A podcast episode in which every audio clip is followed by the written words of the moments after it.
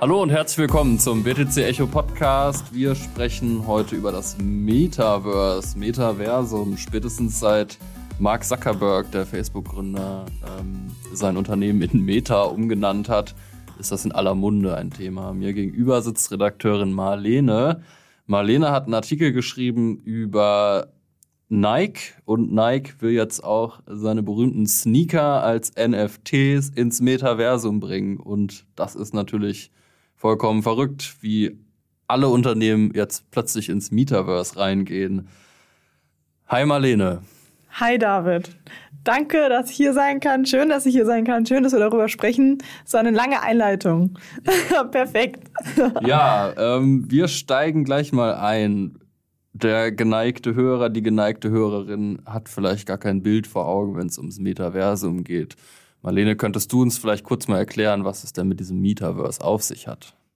Ja, also wie wir ja schon oder wie du jetzt schon gesagt hast, es ist einfach viel los, es passiert viel und ähm, Metaverse ist gerade, glaube ich, oder Metaversum ist gerade so richtig häufig so eine Phrase und da muss man ein bisschen aufpassen. Also einmal gibt's Meta, das Unternehmen von Facebook und Co. Ähm, dann gibt's das Metaversum, das ist erstmal so ein Begriff, den Science-Fiction-Autoren schon ziemlich früh geprägt haben. Die Vorstellung, vielleicht hilft da die Wortherkunft, Meta und Versum, also jenseits des Universums. Ähm, dass es die Vorstellung, dass es eben einen Raum gibt, der hinter unserer realen Welt liegt. Ähm, nicht räumlich gesprochen, sondern jetzt halt sozusagen im nächsten Schritt. Ähm, und Genau, gerade ist irgendwie so super laut publik geworden. Alle wollen ins Metaversum. Was heißt das? Alle wollen irgendwie in so einen digitalen Raum. Und Facebook hat bekannt gegeben, dass sie den irgendwie erschaffen wollen. Sind damit aber natürlich nicht die Ersten, sondern das ist in der Vergangenheit schon häufig gefallen von unterschiedlichen Leuten. Ich weiß nicht, wer von euch da draußen den Film Ready Player One kennt, 2018. Ich glaube, Spielberg oder Spielberg, kommt drauf an, ähm, hat den Film aufgenommen ähm, und das ist so eine ganz gute Verbildlichung vom, von dem, was man unter Metaverse wahrscheinlich verstehen kann. Das heißt, Facebook ist da reingegangen in das Thema Metaverse, aber es ist gar nicht der Urheber so richtig. Und aber offensichtlich hat ja Mark Zuckerberg dieses Metaverse als sein neues seine Spielwiese auserkoren. Ähm, du hast einen Artikel geschrieben über NFTs und speziell über Nike, also Schuhe im Metaverse, digitale Schuhe. Was hat es jetzt damit auf sich? Genau, also Facebook hat ja jetzt, wie du schon erklärt hast, so ein bisschen dieses äh, das Ziel ausgerufen, da in diese digitale Welt zu gehen. Und ähm, ja, was sie da irgendwie machen, ist, dass sie einmal eine Virtual Reality schaffen, in der man so wie eben bei dem Film äh, Ready Player One äh, als Avatar unterschiedlicher Art drin rumhüpfen kann und Facebook erklärt oder Mark Zuckerberg erklärt in seinem Video dazu, dass er eben bereits das digitale Zuhause geschaffen hat, in dem man dann an seinen eigenen Tischen mit seinen Freunden unterschiedliche Spiele spielen kann und dann bei KollegInnen in der anderen Welt sozusagen oder in der realen Welt anruft und ähm, damit diese Vereinigung hinbekommt. Und was haben jetzt diese NFTs damit zu tun? NFTs sind ja erstmal digitale Abbildungen, die ja nicht zu ersetzen oder eindeutig einzigartig sind, in dem Kontext, dass man eben Originale schaffen kann. Und ähm, wir hatten ja vorhin schon mal darüber gesprochen. Ähm, da hattest du das Beispiel gebracht, dass früher hätte man sich halt gerne so zum Beispiel einen digitalen Rembrandt oder so an die Wand gehängt, äh, einen echten Rembrandt an die Wand gehängt. Und äh, das wollen ja heute vielleicht Leute auch tun in ihrer digitalen Welt, in ihrem virtuellen Zuhause. Und dafür sind eben dann NFTs da, weil damit können Originale bestimmt werden und somit könnte sich jeder ausstatten und einkleiden mit individuellen und einzigartigen Gegenständen, die halt dem eigenen Besitz zugeordnet sind. Mhm. Das spricht ja auch so ein bisschen gegen diese typische Kritik an NFTs. Naja, das sind nur JPEGs irgendwie, die kann ich mir ja runterladen und die sehen ja vollkommen gleich aus, ob das jetzt irgendwie ein Original ist oder nicht. Aber irgendwie haben ja so, so Originale einfach einen besonderen Zauber an sich. Also wenn man ein Original besitzt, dann weiß man, da gibt es halt nur eins von.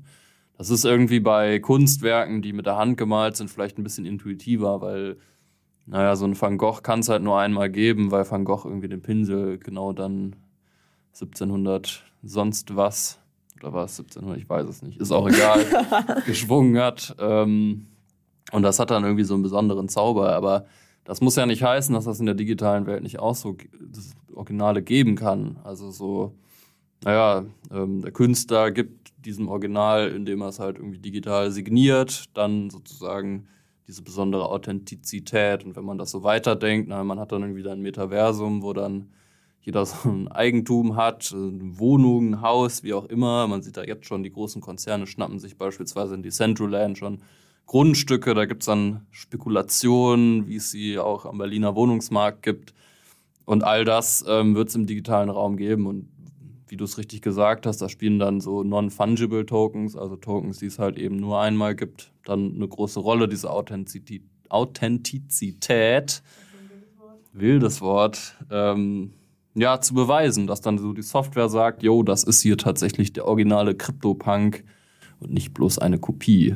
Ja, es geht halt total häufig um Statussymbole, ne? Also das, was du gerade als digitalen Zauber beschreibst, ähm, ich finde es noch eine total absurde Vorstellung, dass ja Reales und Virtuelles so ineinander ver verläuft, dass man ja sich wirklich so frei bewegt und zwischen den Welten irgendwie hin und her läuft und in jeder halt so eindeutige ähm, Gegenstände besitzt. Aber na klar, also man schaut sich heute um, Leute kaufen teure Marken und tragen teure Gürtel und haben teure Telefone und fahren schnelle Autos um irgendwie zu zeigen, okay, ich habe das Geld. Und andere gehen beim Bio-Supermarkt einkaufen und tragen irgendwie eine gewisse Art von Schuh mit langen Mänteln, um zu zeigen, sie sind öko-bio-fair unterwegs. Und ja, so will man hier sich ja irgendwie ausdrücken oder seine Identität formen, den anderen zeigen, was man ist. Und ja, ich kann mir gut vorstellen, dass das im digitalen Raum eben genauso wird. Und ich glaube, das erkennt Nike und deshalb macht es, was es gerade macht. Ja, was mir noch gerade einfällt, ist auch, dass es, wenn, wenn wir jetzt wieder über digitale Kunst reden, ähm, da auch die Künstler, Künstlerinnen ähm, Möglichkeit haben, dran zu verdienen, indem man irgendwie einen Smart Contract baut und sagt, naja, jeder, der sich irgendwie in der Galerie so ein digitales Kunstwerk anschaut, ähm, gibt da einen Betrag X irgendwie ab, der dann gleich ähm, an die Künstlerin, den Künstler fließt. Also auch für die Kunstszene ergeben sich da, glaube ich, spannende Möglichkeiten zur Monetarisierung, was in der Kunst ja immer eine große Schwierigkeit war. Also ich finde das auch spannend. Ich bin da in dem Thema nicht so drin wie du ähm, und fand auch diese Sache mit Nike irgendwie spannend, weil es auch so Markenpatent und Markenrecht, also einfach alles, was wir aus der analogen Welt kennen, so ein bisschen ins Digitale rüberbringt. Also wenn ich jetzt irgendwie gefälschte Nikes anziehe, dann äh, sieht man das und ähm, ist halt nicht so cool wie das Original zu tragen. Es ist halt immer irgendwie diese Statussache und ähm, schon spannend, wie sich diese ganzen Prinzipien jetzt schon so ins Metaverse etablieren, obwohl es das ja eigentlich noch gar nicht so richtig gibt. Ja, also um vielleicht noch mal die Leute, die den Artikel noch nicht gelesen haben, abzuholen. Ich schreibe so ein bisschen darüber, dass Nike eben bekannt gegeben hat, dass sie sieben Marken patentieren wollen für virtuelle Güter. Und da definieren sie, da fällt, fallen die Schuhe drunter, da fallen die Kleidung drunter, da fallen Kopfbedeckungen drunter, Sportsachen, Sportausrüstung ähm, und so ungefähr einfach alles, was Nike irgendwie produziert. Und ähm, in diesem Patent melden Sie jetzt an, dass bitte im digitalen Raum Ihre, Ihr Bogen und Ihr Jumpman ähm, gleichermaßen geschützt sind. Das heißt also, dass auch im digitalen Raum damit Nike so einen gewissen Anspruch hat. Das war das, was du jetzt, glaube ich, gesagt hast, dass das so ein bisschen übertragen wird, ne? Ähm, weil Nike sich darauf beruft, Rechte in der virtuellen Welt in Zukunft zu haben, die sie aktuell nur in der realen Welt haben. Und deshalb war es eben so spannend, dass Nike sich dafür entschieden hat und dass das so ein bisschen auch unter der Hand passiert ist. Also es war ja gar kein großes Tamtam irgendwie und lief aber natürlich passend zu der Zeit, als auch Facebook seine Bekanntgabe gemacht hat. Und ja, das finde ich spannend. Du hast gerade Statussymbole angesprochen, du hast monetäre Sachen angesprochen. Für die Kunstwelt ist das eine krasse Chance. Ähm, Im Kontext von Nike mache ich mir, frage ich mich oder ja, kommt auf jeden Fall so ein bisschen das Grübeln auf. sind es dann nicht einfach wieder nur die großen Unternehmen, die irgendwie ihre Marken dann in die digitalen Welten packen und man als Konsument oder Konsumentin wieder dafür bezahlen muss, hohe Rentepreise oder auffallend hohe Preise, weil sie jetzt irgendwie frühzeitig dran sind, weil sie schnell sind und weil sie eben, ja, Nike hat äh, zwei Stellen ausgeschrieben, irgendwie für virtuelle Markendesigner für Schuhe und für Klamotten. Ähm, ja, weil sie halt sozusagen in so einzigartigen Positionen sitzen, dass sie es halt irgendwie verlangen können. Und so wie ich NFT verstehe, so wie ich, wie die, ich Decentraland verstehe, war das eigentlich nicht die Idee von den Gründern, dass alles dann so, oder Gründerinnen, dass alles so krass zentralisiert wird und einfach die Strukturen der Gegenwart wieder abgebildet werden. Aber das vielleicht persönlich, das ist auch irgendwo subjektiv. Da wäre natürlich spannend, was, was andere Leute darüber denken oder was ihr denkt, wenn ihr gerade zuhört. Ähm, ja, und klar ist, Nike hat die Prio hoch eingestuft.